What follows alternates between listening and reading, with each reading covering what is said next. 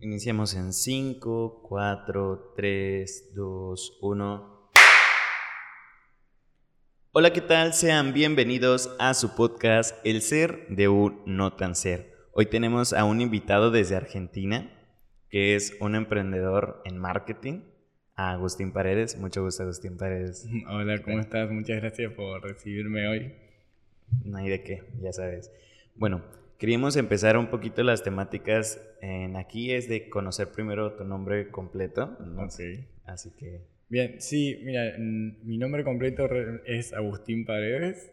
Ahí así, porque en, Argentina usamos por lo general un nombre y un apellido que, digamos, a mí se me hace padre cuando llegué aquí a México saber que sí usan los, los dos apellidos, ¿no? Y también tiene otro nombre, entonces tienen un nombre completo mucho más largo que el nuestro. Todos me preguntan como, ¿así ya? Sí, Agustín Paredes y, ya. Ya, muy sencillo. bueno, eh, queremos que nos cuentes un poco de, pues eres de Argentina. ¿Qué, ¿qué tal es. la diferencia entre México y Argentina? O sea, ¿cómo lo sientes? Eh, bueno, primero que nada, el clima obviamente es algo que me ha costado mucho eh, acostumbrarme el primer año en Argentina por ahí tenemos, en invierno puede tener 5 grados, 3 grados en Córdoba. Yo soy de Córdoba, capital. En el sur mucho más frío. Y bueno, también temperaturas como de más de, de 30 grados. Y aquí estamos acostumbrados a días comunes de, de, 30 grados. Entonces el primer año sí fue difícil la, la adaptación. Pero bueno, tienes ahí la, la playa más cerca para refrescarte, pasar el rato. Y luego, digamos, primero el clima, luego lo que más me, digamos, la adaptación. Otra cosa que sí me gustó mucho fue el tema de la economía, más que nada, fue el cambio y fue una de las razones principales por la que decidí quedarme aquí. México tiene una economía mucho más estable que Argentina, entonces, eh, o sea, al no tener tanta inflación, te puedes eh, proyectar, ¿no? Puedes tener ideas más a, largo plazo e ir planificando para, para, realizarlas, para ahorrar dinero y que tu dinero siga valiendo lo mismo.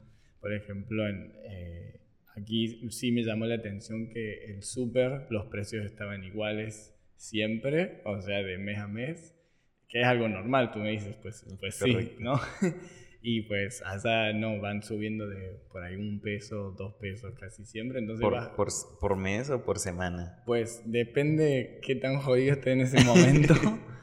pero siempre va subiendo. Entonces en Argentina creces acostumbrado a checar los precios constantemente. De ahí es que por ahí dice que somos como un poco más ágiles con los números, porque sí creces con, creces con eso.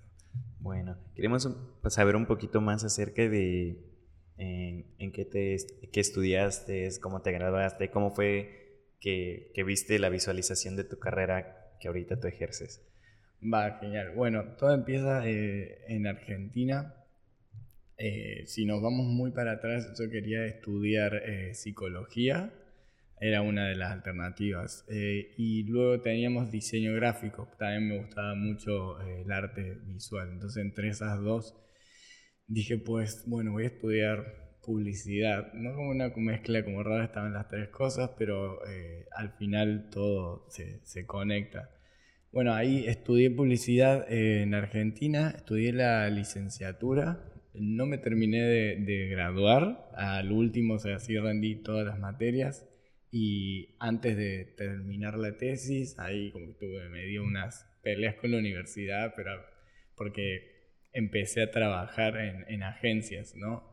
Entonces en ese momento yo dije, ah, bueno, pues si ya estoy trabajando en una agencia no me hace tanto falta graduarme, y estaba así con el ego un poco más arriba, ¿no? Porque ya estaba pues con... Eh, ejerciéndolo. ajá, ejerciéndolo y eh, me había ganado una beca para una diplomatura en la universidad en el siglo XXI de Córdoba entonces, eh, en esa diplomatura las clases eran muy prácticas y cada semana venía un profesional de alguna agencia de Córdoba o de Buenos Aires y nos daba trabajos para hacer en una semana que habitualmente nos daban mucho más tiempo. Entonces era como que tenía que estar... Muy movido. Ajá, muy movido.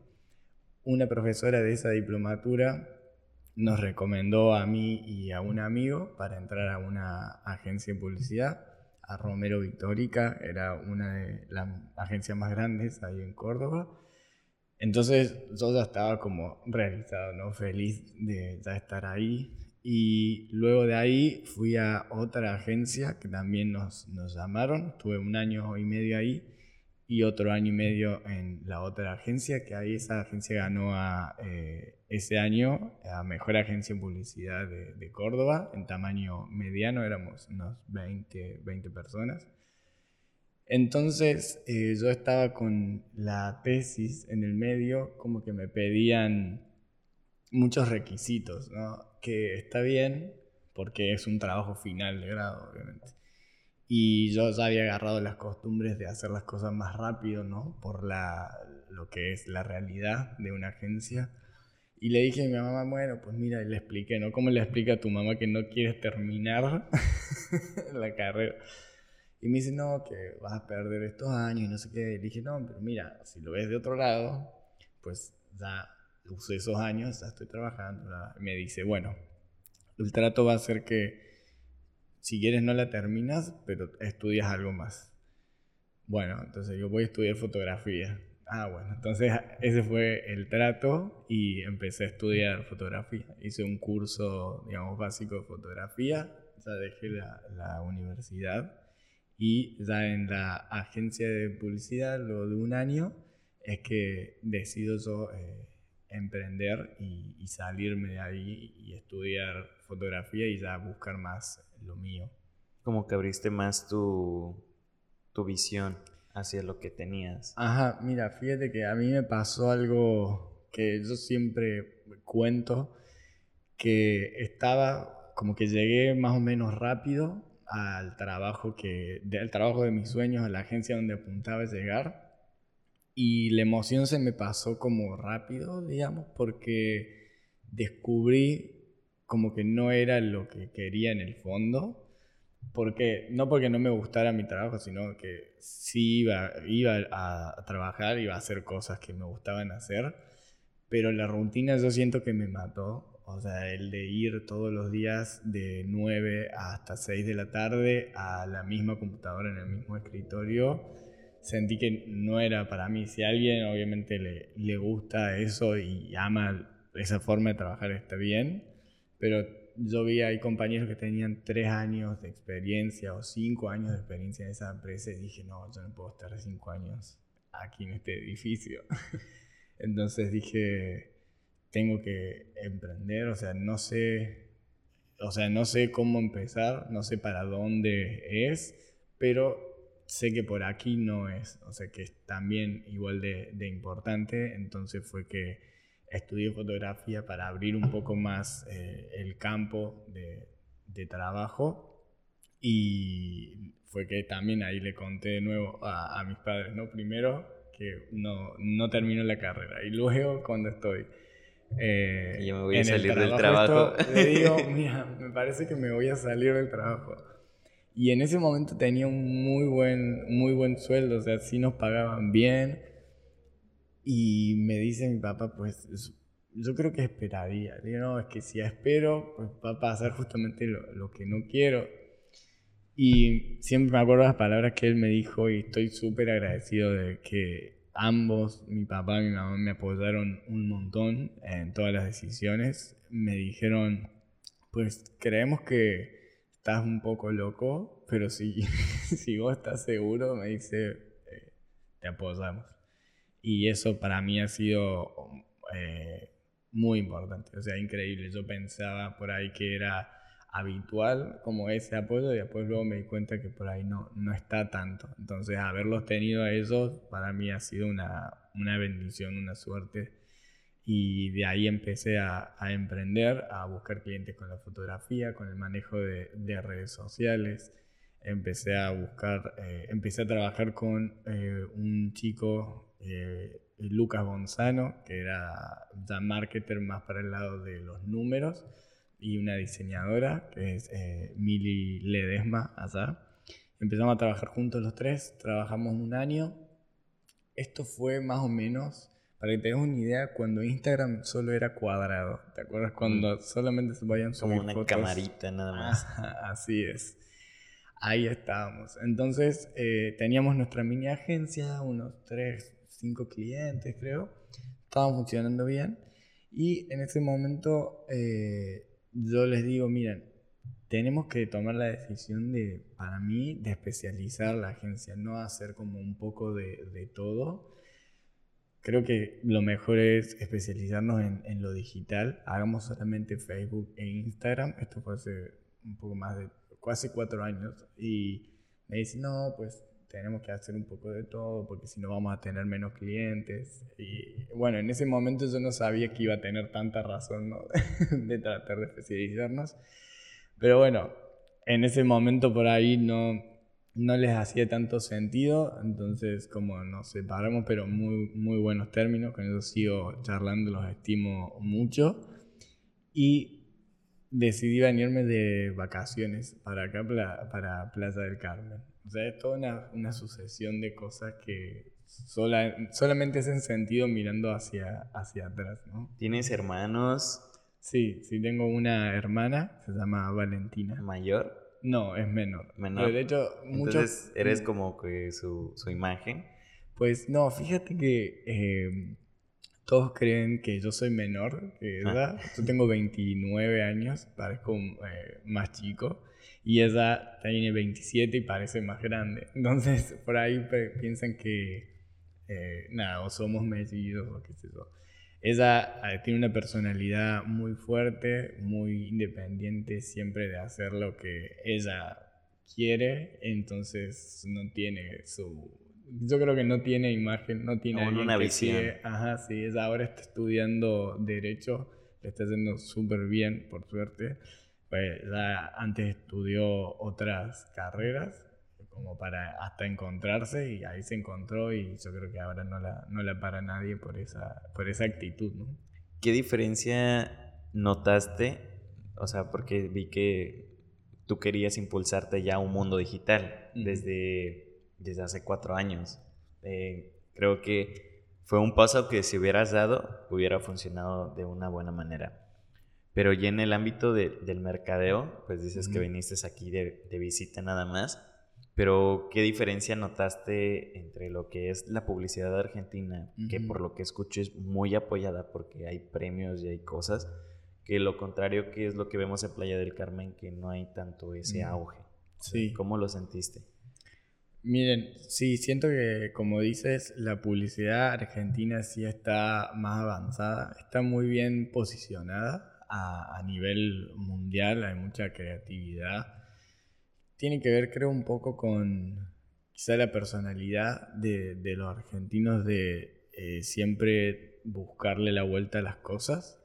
Entonces, sirve para la creatividad también cuando hay que pensar campañas y no hay presupuesto para que hay que, hay que hacer una acción en una universidad o, por ahí las, eh, los videos virales que vemos ¿no? de puestos de, de Coca-Cola que hacen tal o cual cosa. Em, eso por un lado creo que también está muy... Creo que se, se toma muy en serio la publicidad. Hay como algo que es mucho más como profesional, digamos, en Argentina. No que, no que aquí no sea profesional, pero siento que en otros lugares por ahí se, se toma como el marketing, la publicidad, el diseño y la comunicación, se los mete como en una misma bolsa, por así decirlo. Entonces, eh, los estudiantes por ahí no se especializan tanto. Sí tienen muchas herramientas o, sea, o conocimientos mucho en general, pero creo que al fin de cuentas lo que hace que la, la, publicidad argentina se destaque son como los, los detalles, ¿no? O sea, hay gente que se dedica a redacción o a un tipo de, de diseño y hacen eso y se especializan, se arman los equipos y quedan comunidades súper, súper buenas. Bueno, pues veniste de visita, ah, eh, entonces cuéntanos un poquito cómo fue de que pues veniste de casualidad o que veniste a visitar. Pues sí, mira, vine justo de, de vacaciones porque en ese tramo de, de agencias y de, de, emprender no me había tomado vacaciones, entonces digo, bueno, me voy a relajar un poco. Y en ese momento llegaban las, las redes sociales de un antro en Argentina. y digo, bueno, voy a México con la cámara, la computadora y trabajo desde allá, para así no, no pierdo el cliente y me quedo chido. Bueno, cuando llego aquí, además de eh, no había venido nunca al Caribe, conocí, digamos, las playas, las ruinas, la comida, sobre todo que me encanta. Que un paréntesis aquí, que la comida mexicana que se vende en Argentina no es, no es comida mexicana, no. Si están en Argentina tienen que venir aquí a, a probar la verdadera comida mexicana. Bueno, entonces, eh, vengo aquí y me encuentro con eh, un lugar como más estable para vivir, porque a mí en Argentina con no me, o sea, me iba a alcanzar como el dinero muy justo para independizarme, para irme de la casa de, mis padres y vivir eh, tranquilo, solo. ¿Cómo a qué edad te viniste aquí de visita? Aquí, eh, no, estaba como eh, grande, ¿no? Como en los 26, creo, 26, sí, sí, 26, y yo ahí estaba viviendo con mis padres todavía, porque, bueno, cada uno tiene su proceso y estaba, la verdad, difícil, 26, sí, eh, estaba difícil el, el, momento, digamos. Y yo pensaba, o sea, para, para salirte de la casa de tus padres y estar como viviendo, o sea, no mal, pero como ahí súper justo, pues por ahí te conviene al aprovechar ese apoyo que ellos, ¿no? Y no pagas renta, no pagas comida, pero aprovecharlo, ¿no? Ya que no tienes esos gastos, ok, eh, lo usas para generar y, empezar a armar tu negocio. Una vez que, que puedas saltar, sí. Pero por ahí muchas veces eh, veo que mucha gente como que se queda sin pagar obviamente renta comida y obviamente estar ahí con, con, tus padres, pero lo utilizas para quedarte más, más cómodo y que, ah, que no sé qué hacer y que esto, que lo otro.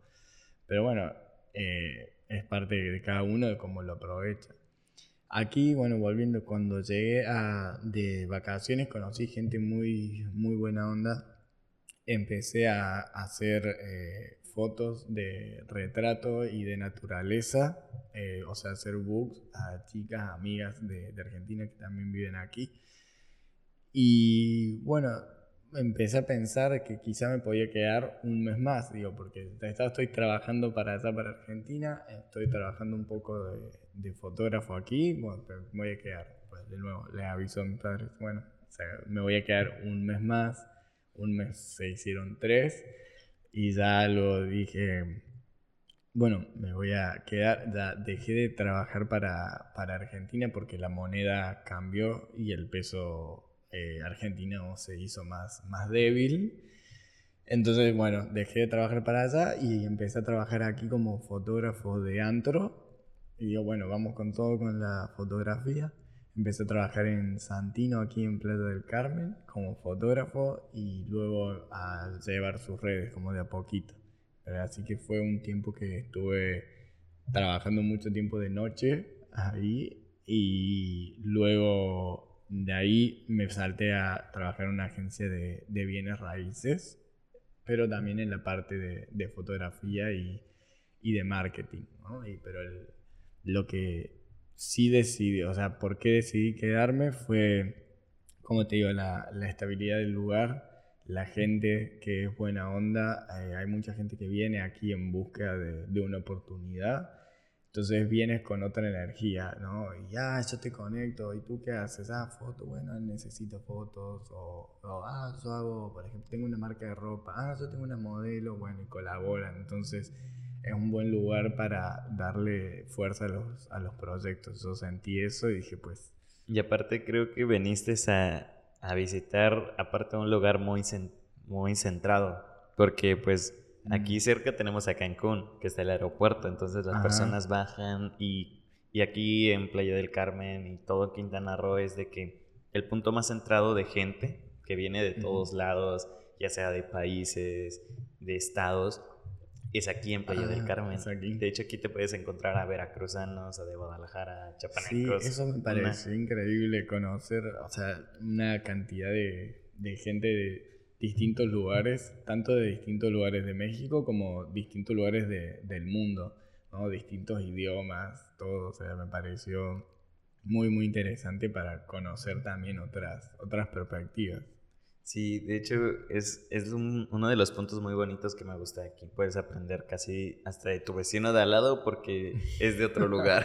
sí, sí, así es. Bueno, eh, cuéntenos un poquito, pues, ¿qué tal? ¿Crees que sí te sirvió un poquito de agarrar el diplomado de, bueno, las, lo que agarraste de fotografía? Pues vimos pues, que, que sí, brindó frutos. La, la, verdad que, la verdad que sí, todo lo que podamos aprender, eh, si lo si lo podemos aplicar mejor. Yo soy como muy práctico con el tema de, del aprendizaje, tanto con escuchar libros, o con un podcast o con un curso, mientras lo voy estudiando o leyendo, trato de, hacer como notas de qué puede servir para mi vida, ¿no? Porque a veces caemos en la ilusión de que el conocimiento es poder, pero en realidad es como el conocimiento es potencial. Realidad es, son como cosas que si tú estás todo el día leyendo vas a tener mucho potencial porque vas a conocer muchas ideas como algo, bueno, yo practico freestyle,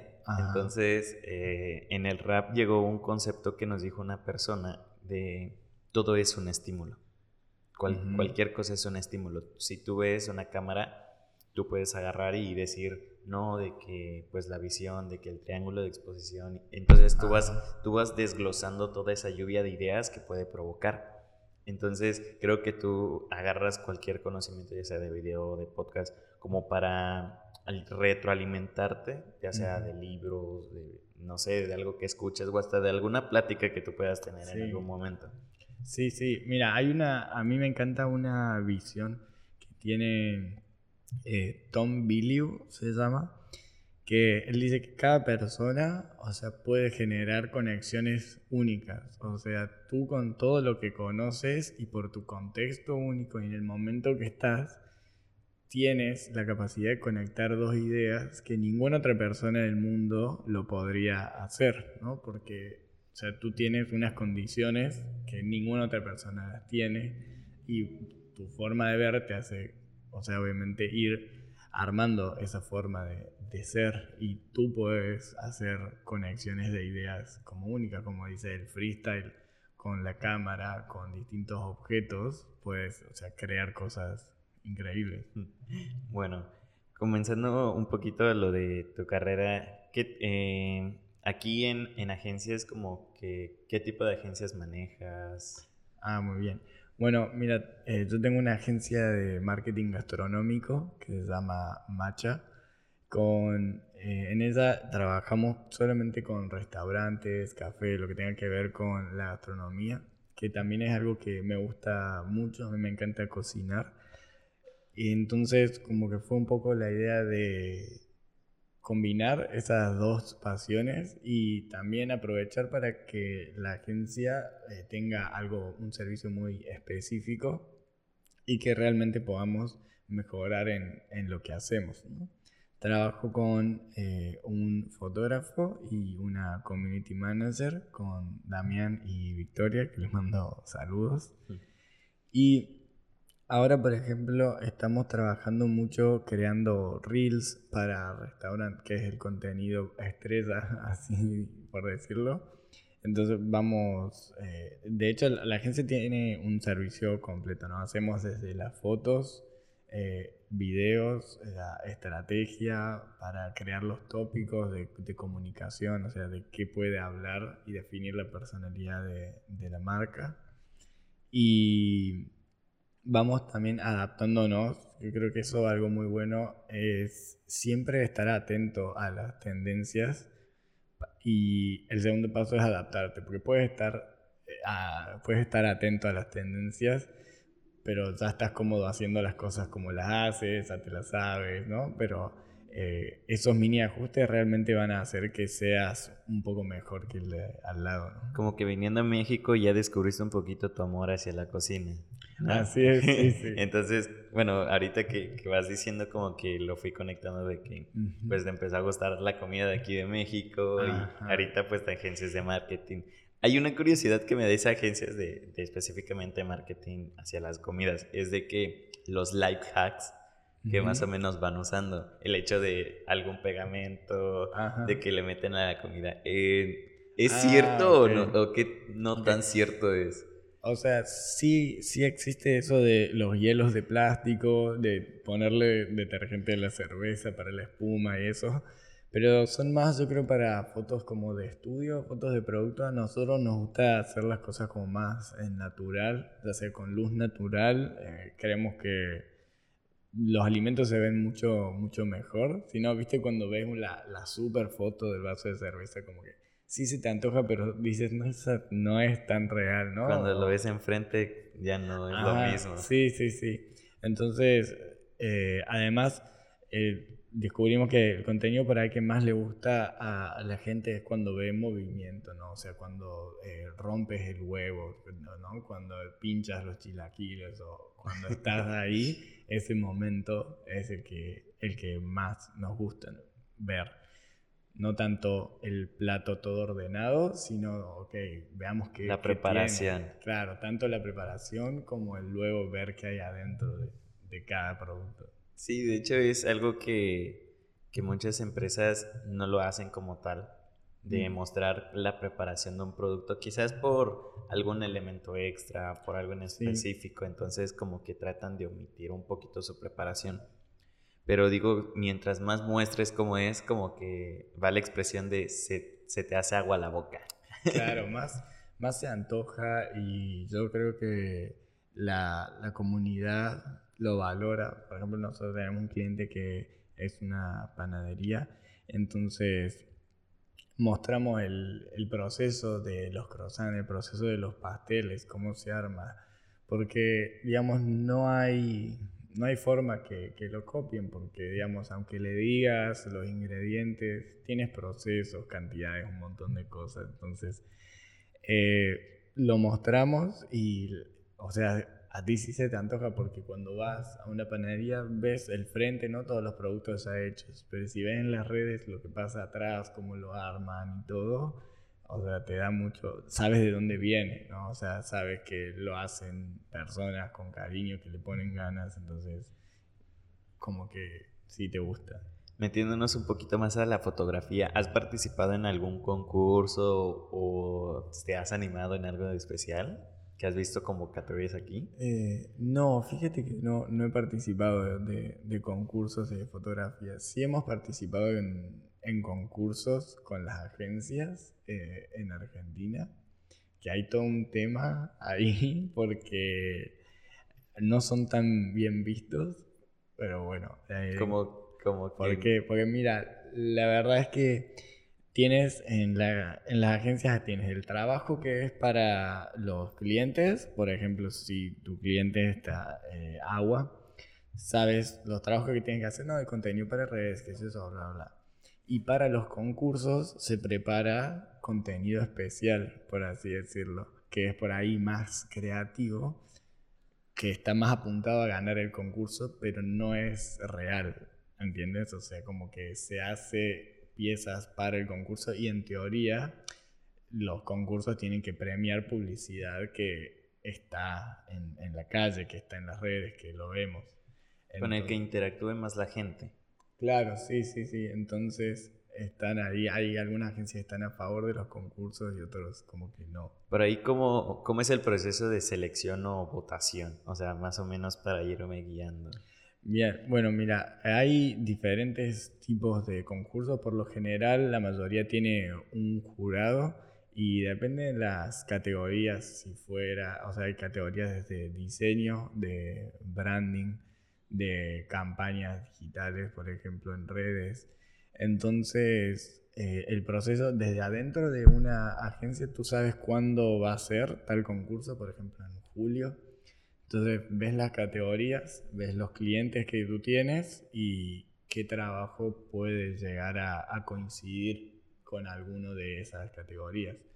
Y por lo general o, se, consulta con el cliente y se prepara una pieza para, ese concurso y luego se, inscriben.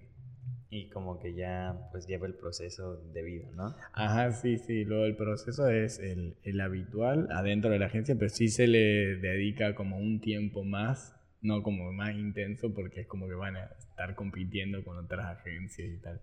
Bueno, me llama mucho la atención en cómo es tu método creativo, porque me estás diciendo que vienes de, de un lugar que es Argentina, donde pues todas las personas están llevando un pensamiento creativo todos los días, más por publicación, más por todo. A lo contrario que es aquí en Playa del Carmen, que no se ve tanto así. Entonces, como que. Como que es más relajado. pero eso me, llama la atención. Mira, a mí me ha servido también un poco para relajarme un poco. Eso es lo primero también que te das cuenta. Cuando vas a visitar Argentina, que están todos como un poco más acelerados. O seguramente pasa, tengo amigos que han ido a Ciudad de México y ahí sí están todos más acelerados. Y cuando vienes a playa es como que, ah, estás como más relajado. Eh, me decías del proceso creativo, por ejemplo, ¿cómo hago yo cuando tengo que crear algo? Correcto. Bueno, mira, yo eh, por lo general eh, estoy consumiendo ¿no? cosas que, que me gustan eh, como videos, podcasts, etcétera, que, que, que, yo podría crear en algún momento. ¿no? Por ejemplo, en lo que es videoblogs, ¿no?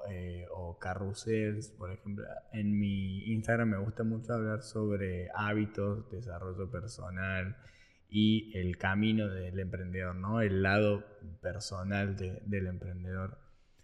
Entonces, eh, hay momentos que, digamos, yo una vez a la semana, por ahí me dedico un tiempo para decir, bueno, a ver qué, cuál es el contenido que me gustaría crear. Eh, y ahí ya lo escribo. Bueno, me gustaría hablar de eh, lo de levantarse temprano, ¿no? O de cómo organizar las tareas de una semana. Entonces de ahí ya, bueno, luego voy escribiendo si me parece mejor hacer un video, si me parece mejor hacerlo en un post de carrusel. Y algo también que pasa mucho es por ahí te caen las ideas, ¿no? Durante el día, porque no, casi nunca el tiempo que le dedico a crear las ideas, se crean las ideas, ¿no? Como que te, pones ahí a, escribir, haces la lista de lo que quieres hacer y luego como que lo tienes en la cabeza, entonces eh, cuando dices, ah, bueno, esto podría hacer tal cosa o, ah, hoy voy a ir a, tal lugar, y ahí podría filmar el video, entonces lo vas anotando también en, en, en tus notas. Algo que me ha servido mucho es ser muy organizado. O sea, tratar de organizar mis tiempos, o sea, de, para ser creativo, para crear contenido y no crear cuando, cuando me cae la inspiración, ¿no? Por, por ahí se cree que, no, bueno, como ya cuando tenga tiempo lo voy a hacer, o, bueno, cuando esté inspirado, hoy no tengo ganas.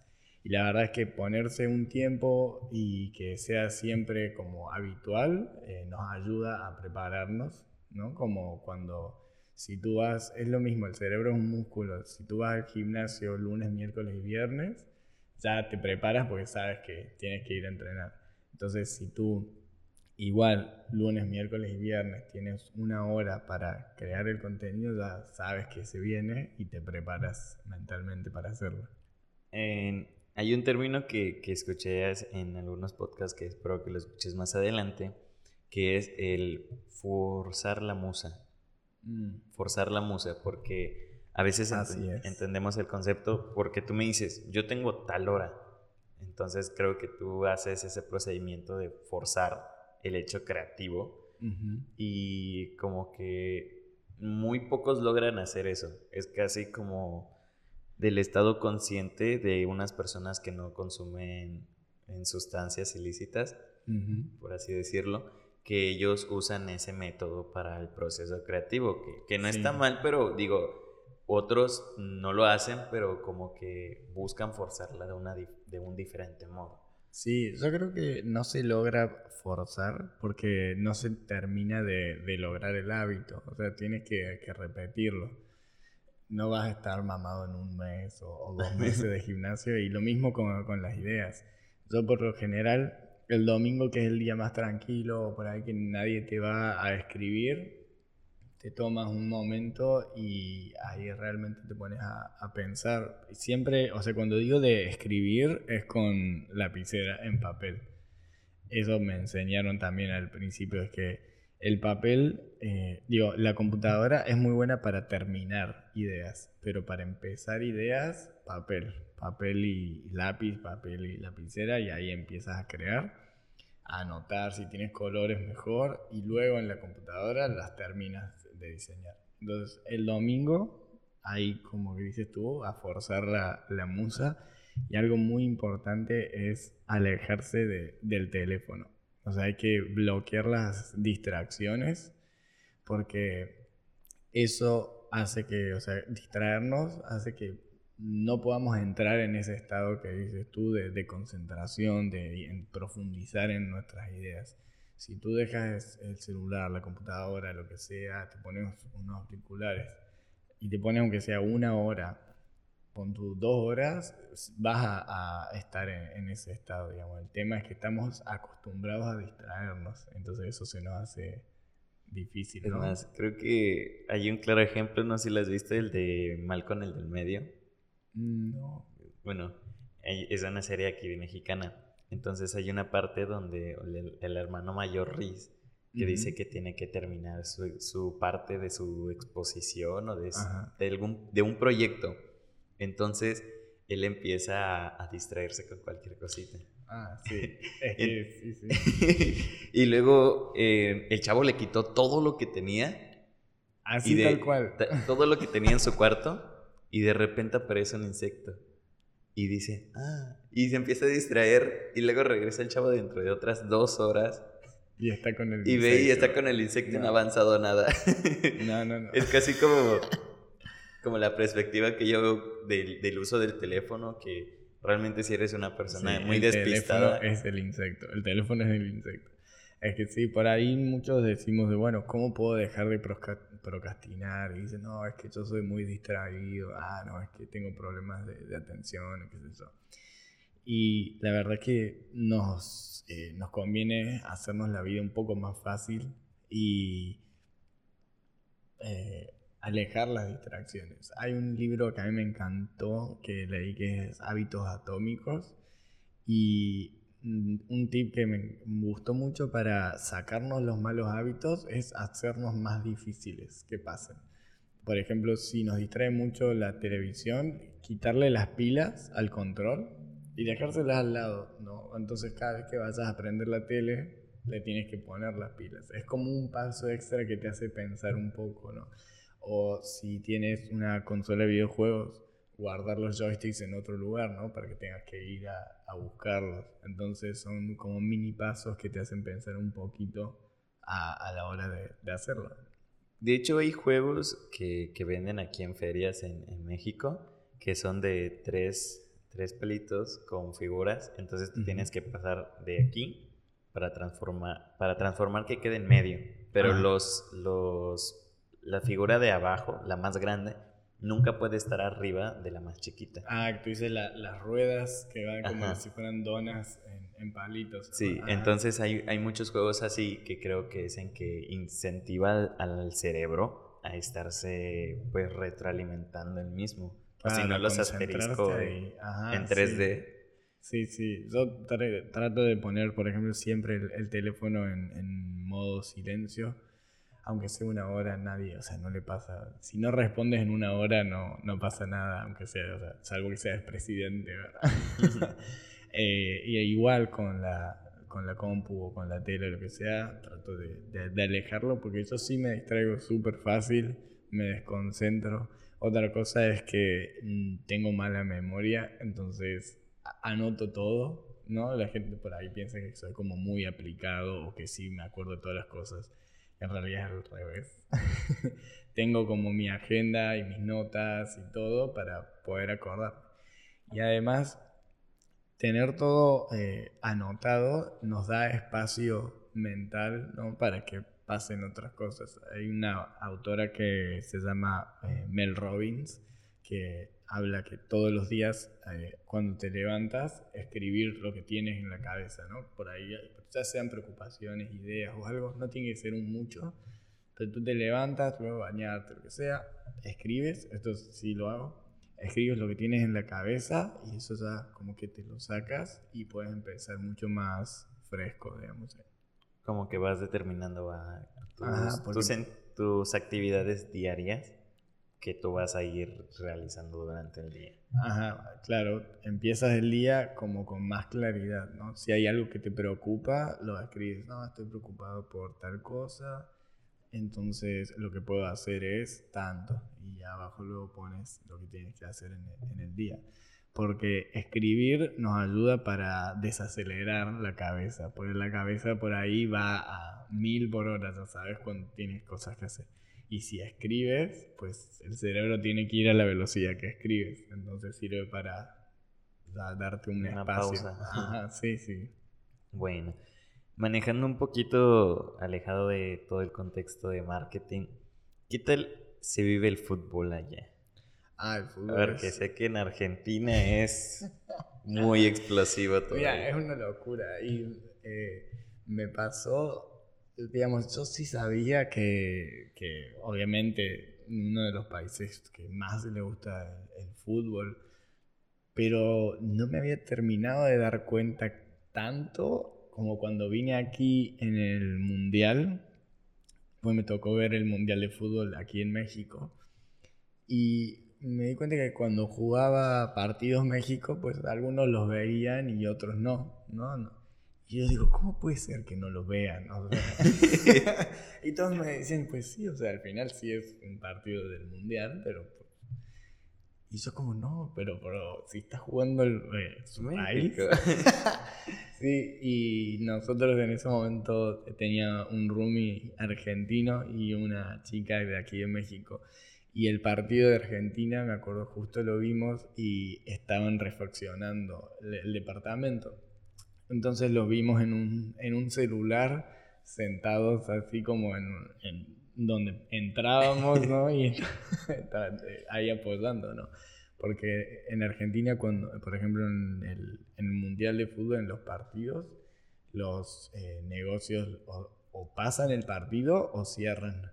O sea, por lo general, en la calle no hay nadie. O sea, eso es real. Cuando juega Argentina, no hay nadie en la calle y están todos viendo el partido. O sea, si tú vas a, a un lugar o, lo que quieras, por ejemplo, te van a decir, ¿qué, qué estás haciendo? O sea, ¿por qué no, ¿Por qué no estás viendo el partido? Pero eso lo sentiste distinto aquí, de que no están concentrados o no lo ponen. No, pues, o sea, yo creo que aquí está, eh, está bien, o sea, es un partido de fútbol y, y allá como que la pasión te, como que te hace hacer esas cosas más locas, ¿no? Que al final yo creo que no es tan, no es tan sano estar así tan...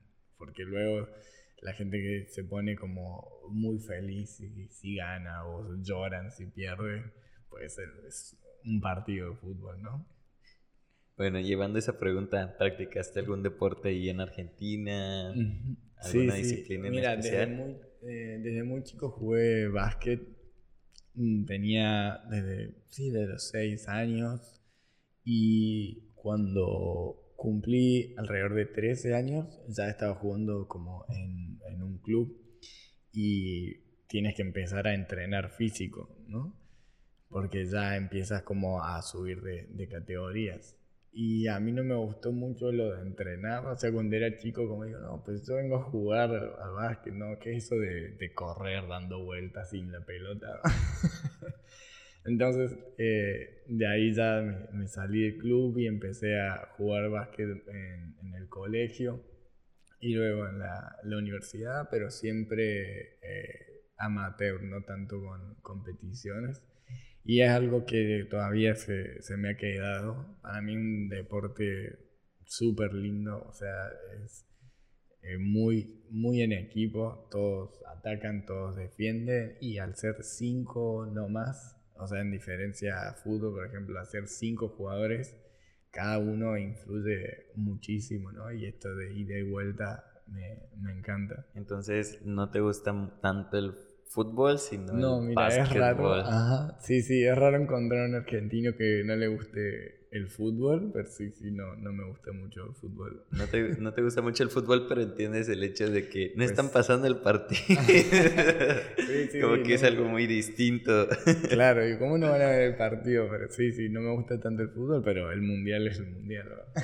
Como argentino lo tengo que ver.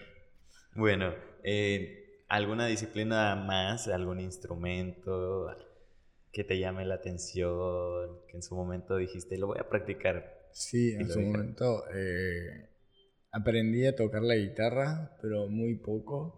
Y, y, lo dejé porque me dolían los dedos. O sea, sí, como todos cuando, eh, cuando empiezas a, a, tocar un instrumento que sí está difícil, pues, o sea, si no es lo tuyo, lo, lo dejas, ¿no? O sea, ser un músico tiene que, encantar, pero así como, como cualquier cosa, ¿no? También con los deportes.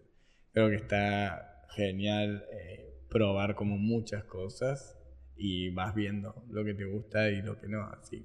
De hecho, igual he visto que Argentina en el ámbito musical es muy apoyado, ¿verdad?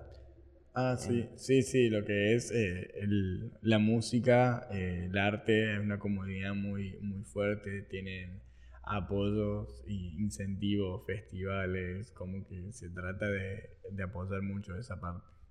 Y ahí metiste mano en algún momento, bueno, no sé, en algún momento, ¿cuál fue tu proyecto o, algo que impulsaste allá en, el tiempo de tu comunidad? En Argentina, pero con respecto a la ¿A marketing o música o algo en especial? Ah, no, más, más que nada con, con marketing, por ejemplo, algo que sí apoyé es más con el lado del de el deporte, por ejemplo. Estaba, eh, fui a hacer eh, dentro de los deportes que practiqué, eh, kickboxing, practiqué unos meses y bueno, me hice muy amigo del maestro que lo, nos enseñaba y le dije, pues mira, te puedo ayudar con, con el marketing, no hay problema, y yo vengo, te lo hago gratis, y etcétera. Y a él le gustó y cambiamos, cambiamos su logo, cambiamos algunas cosas de, de las redes sociales.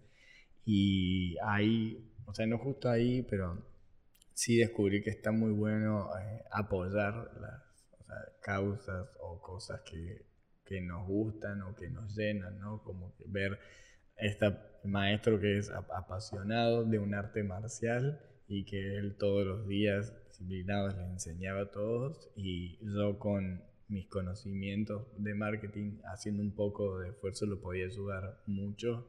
Eso la verdad que a mí me llena y lo he tratado de, de seguir siempre, ¿no? Ahora con el tema de, de emprender me gusta muchísimo que me cuente la gente sus proyectos y con mi experiencia eh, de recomendarle cosas o ayudarlos a, seguir adelante es algo que me encanta. Entonces, de hecho, tu empresa de marketing creo que está más relacionada con pymes, ¿correcto? Sí, sí. ¿Cómo, ¿cómo fue el, hecho de que tú decidiste de, de, apoyar a los pymes? Porque sé que hay varias ramas del marketing específicamente, pero ¿cómo fue de que te quisiste adentrar? Aparte de lo del kickboxing, bueno, que entraste. mira, em, fue así porque a mí me gusta mucho, eh, como te digo, ayudar.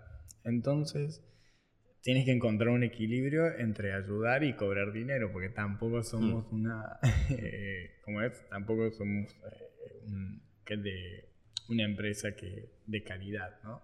Entonces, yo descubrí en las pymes eh, esa gente apasionada por hacer que funcione su idea, ¿no? Ese entusiasmo contagioso que por ahí las empresas más grandes no, no lo tienen tanto.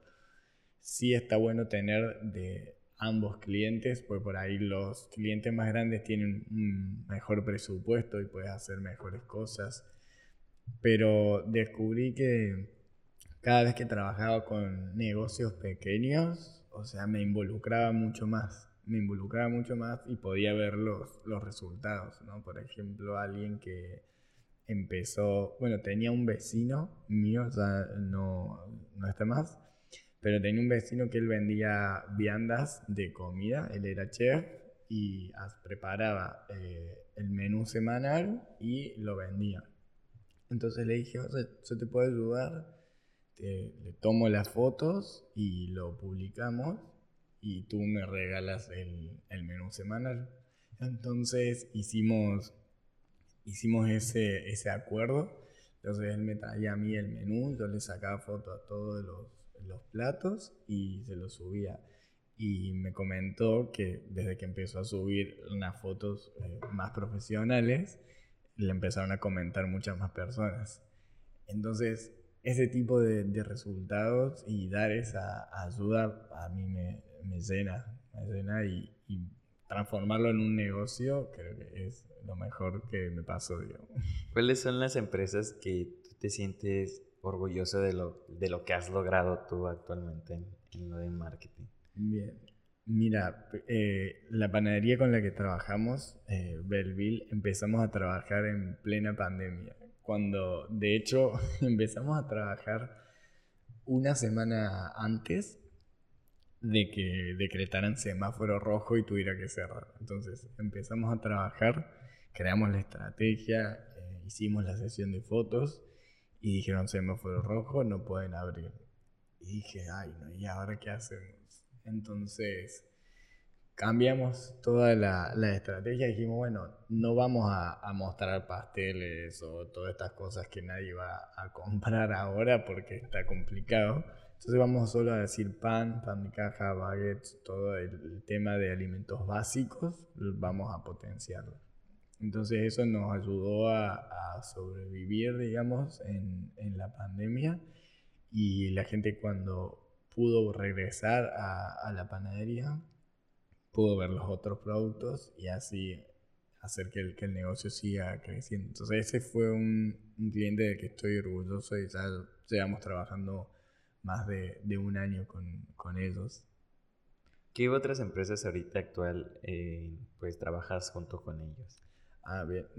Eh, trabajo con eh, una agencia, bueno, igual esta no es, no es gastronómica, eh, una agencia de bienes raíces donde con ellos hacemos la parte de, de videos. O sea, grabamos eh, reels, ya sea de desarrollos aquí o, en Tulum, donde los presentan, dicen de qué se trata, o videos de tips de bienes raíces, que digamos, son los asesores comentando si conviene comprar un condominio, si conviene comprar eh, un terreno, cosas así.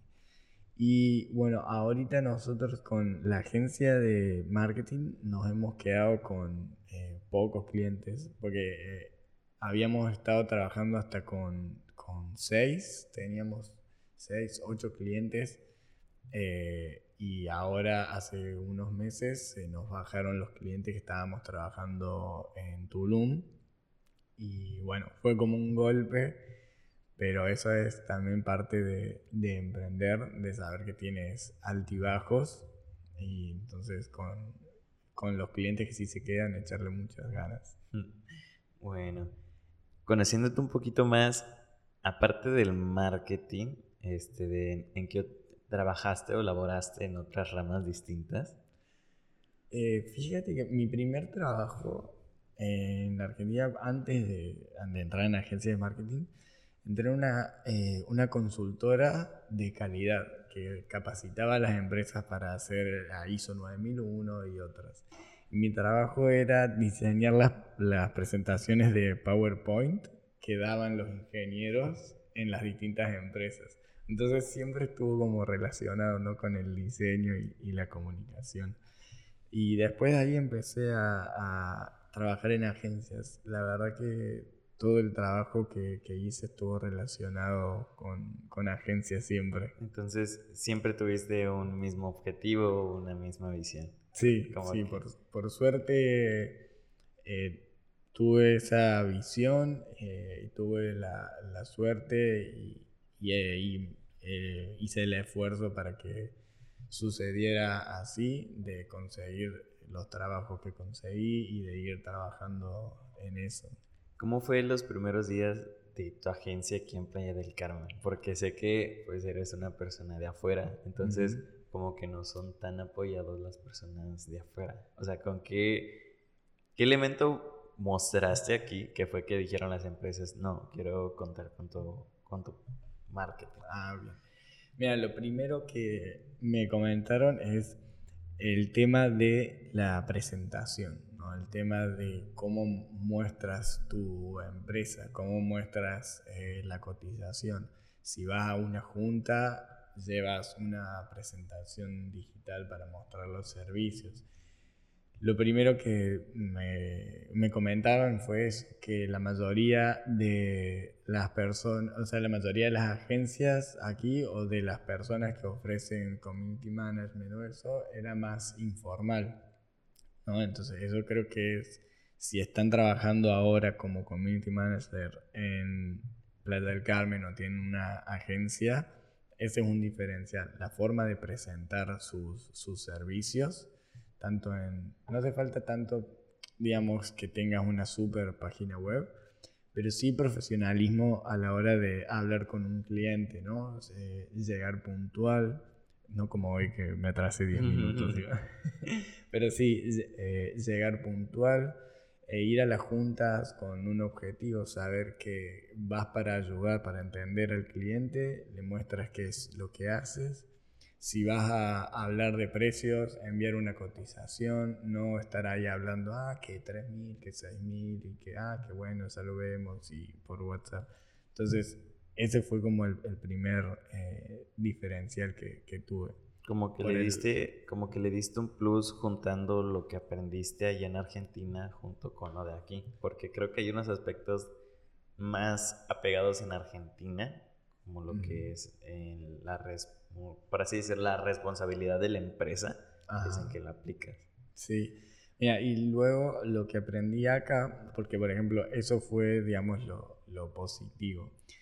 Y luego lo que aprendí es que aquí, por ejemplo, no, no muchos clientes compraban el, como un paquete completo, ¿no? Como que yo iba y le decía, mira, esto es todo lo que puede hacer la agencia y esto es lo que sale. Y luego de varias reuniones como que mm, no funcionaban, me di cuenta como que al decirle eso, los clientes sentían como que yo estaba vendiendo algo que yo había hecho y, que no era para ellos, ¿no? Entonces, si tú ofreces un servicio, lo principal primero es eh, escuchar. O sea, tienes que escuchar a la otra persona y ahí hacer un diagnóstico, como si fueras un doctor, por así decirlo pero nada más que tu receta va a ser lo que tengas que hacer con marketing. Entonces, aquí me enseñó a ser un poco más puntual, ¿no? Ir a cada negocio y escuchar qué es lo que hace, qué es lo que necesita y decirle, ah, bueno, podemos hacer eh, esto y puede salir este precio. No, y eso es totalmente diferente a que yo vaya a la junta y te diga, mira, todo mi servicio sale X cantidad. Entonces, más pues porque el hecho de trabajar con pymes es de que más escucharlos y mm. como que conocer las razones de la empresa. Sí, sí, sí, totalmente. Porque luego cuando por ahí eh, trabajas o tienes una junta con una empresa más grande, pues si ya tienen un departamento de marketing ya saben de qué, de qué se trata, de qué es lo que vas a hacer y cuánto sale, ¿no? Entonces para el tema de las pymes tienes como que seleccionar un poquito como con pinzas qué es lo que vas a hacer. Entonces quizás una pyme le sirve que hagas 10 eh, fotos ¿no? y 4 reels por mes y le sirve mucho y no necesitan que los posten, no necesita historias, no necesita un montón de otras cosas. Bueno, ¿qué proyectos tienes para la mitad del año que va? ¿Qué proyectos vienen? ¿Qué cositas tienes preparado para este? Bien, mira, justo eh, más que nada personal, tengo proyectos personales para incorporar hábitos que me quiero empezar a levantar a las 6 de la mañana o un poquito más temprano, que eso es algo que siempre me ha costado y otros hábitos de, comer mejor y entrenar. O sea, eso para, lo tengo que lograr de aquí a, tres meses a tenerlo incorporado.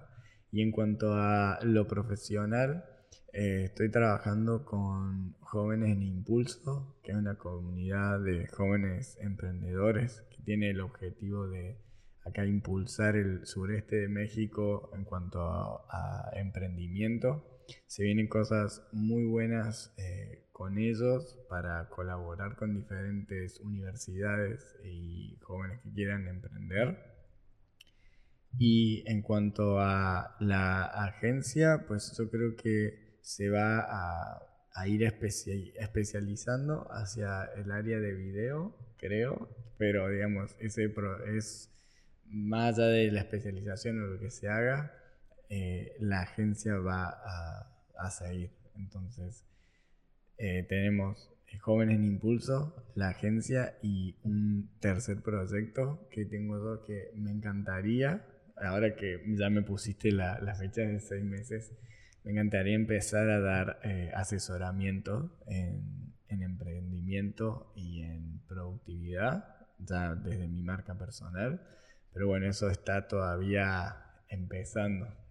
vamos a ver. Ojalá que cuando, para que cuando termine el año, ya pueda estar dando cursos o workshops y podamos volver a, juntarnos, ¿no? En, espacios. Claro, ¿por qué no? De hecho, muy, buenos proyectos, más de jóvenes en impulso, que es un apoyo directamente a los chicos que tienen varias ideas y no logran concretarlas como tal. Entonces sí siento ese apoyo muy, muy grato de ellos. De hecho, este, como para agregar un poquito más, eh, a mí me tocó ganarme una beca para Inc. Monterrey. Ah, qué chido. Entonces, sí veo mucho el apoyo directamente de jóvenes en impulso y más por todo lo que vienen desarrollando.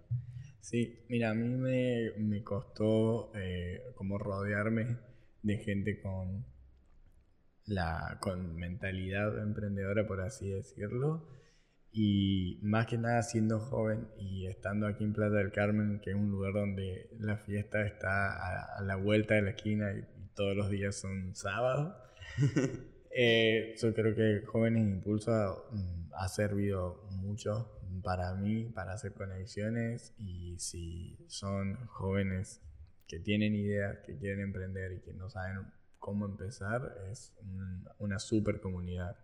Bueno, si ustedes queremos que digas tus redes sociales por cualquier ah, cuestión. Sí, claro. bueno, en todas las redes sociales eh, soy Agustín Paredes con el soy adelante. Eh, más que nada en, Instagram es donde subo la, la mayor, cantidad. Ahí vamos, eh, vamos a hacer, hacemos blogs casi semanales, dos por semana, y también hablo de hábitos de emprendimiento y, poco de marketing. Y eh, las redes de la agencia son Macha MKT, que ahí también donde subimos más que nada, si les gusta ver videos de comida, ahí es donde subimos el contenido. Igual para las empresas que aún no saben qué hacer con su contenido y se dedican al alimento, pues ya tienen una empresa aquí que es muy buena. Así es. Bueno, eh, pues espero que la hayas pasado bien. No, súper, súper bien. Se nos ha pasado súper rápido el tiempo. espero que los que están escuchando también lo hayan disfrutado. Bueno, eh, muchas gracias por tenerte aquí. No, muchas gracias. Espero encontrarte más adelante en algún capítulo o más adelante en algún proyecto. Así es, seguro, seguro. Y éxitos con el podcast, que está genial lo que estás haciendo. Muchas gracias por invitarme. De nada. Bueno, chau, chau.